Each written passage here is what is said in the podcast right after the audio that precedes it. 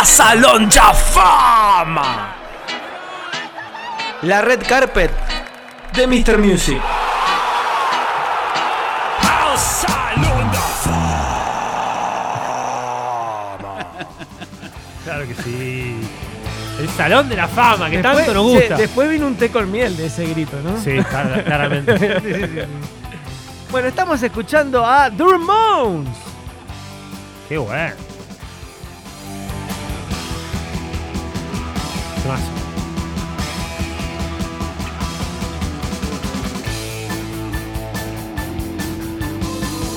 Ahí Año. se esto es año 81.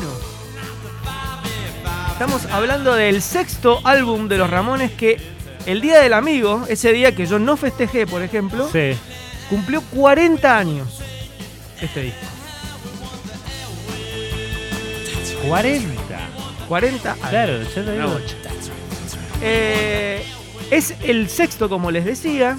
Es un disco que se mantiene en esa continuidad que venían ya de su anterior llamado End of the Century, que había sido producido por Phil Spector, ese este, cuestionable productor, que Mirá después vos. terminó preso y bueno, Sí. ya falleció.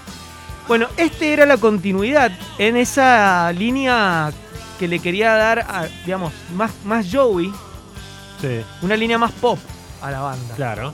Sí, sí. Entonces, bueno, el, el disco tiene una eh, un espíritu un poquito más alegre que, eh, que lo que ellos venían haciendo eh, en, sus, en sus comienzos. Y escuchen esta canción que es el himno del disco. Qué clásico. Se transformó en un clásico. Se dice que, bueno, hay mucha, mucha leyenda sobre esta canción que dice que eh, antes de la grabación de este disco se produce el episodio de que la novia de Joey Ramone, Linda, eh, es robada por su compañero guitarrista Johnny Ramone. Ah, mirá. Hablando Sí. del Día de los Amigos. Exactamente, exactamente. Sí, Eh, no te puedo creer, ¿eh? Linda Daniel era la novia de Joey y eh, bueno, lo deja a Joey y sorpresivamente empieza a salir con el guitarrista Johnny Ramone. Entonces se dice Qué ganas, ¿no? Que- Qué, qué ganas de hacer que. Sí, tu- bueno, dicen que ese fue el, el momento del quiebre de la banda para siempre. Claro, o sea, es que- es eh, que fue sí, el momento que- en donde a partir de, de ese instante Joey deja de este, dirigirle la palabra a Johnny y digamos es estrictamente profesional la, la relación. Claro, pero es que no, no, no es para menos. Pero perdés, que- perdés muchísimo en lo que es la composición y el- el- Hay la- algunos la que dicen, hay algunos que dicen que fue bueno para la banda en cuanto a que hizo- despertó un, un Joey un poquito más furioso. Claro.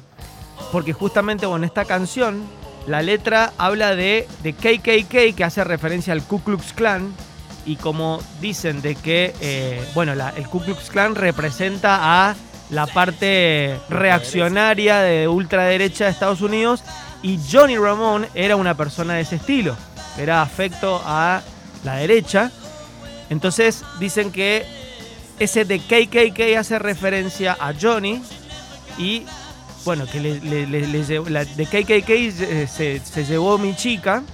Bueno, justamente hace referencia a que. Johnny ¿Fue así? eh, es incomprobable. Hay un montón de, de personas que dicen que no, que la canción fue escrita antes de que pasara, otros dicen que sí.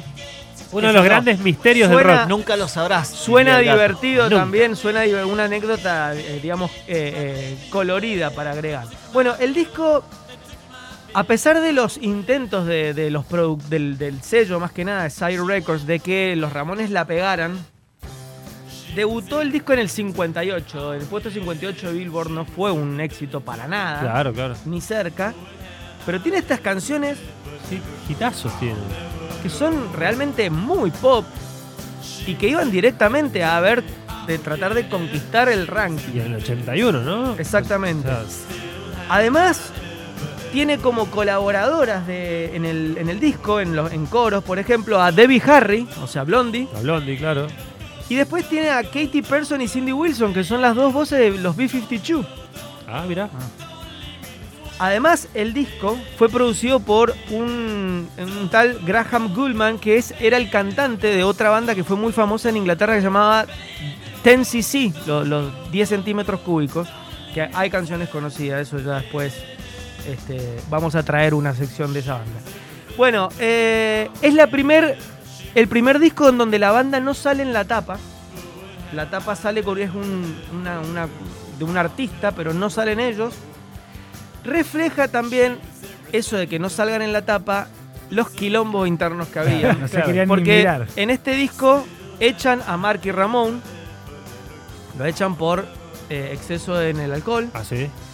y la pelea de Joey y Johnny. O sea, estaba complicada el, Era- el ambiente. Claro, Era como una jarra que se había caído y la habían uh, juntado con pegamento. Exactamente. Bueno, el disco, para que, para que sepan, y un- una nota, una nota de color, para, lo que, para que vean lo que eran los Ramones en Argentina.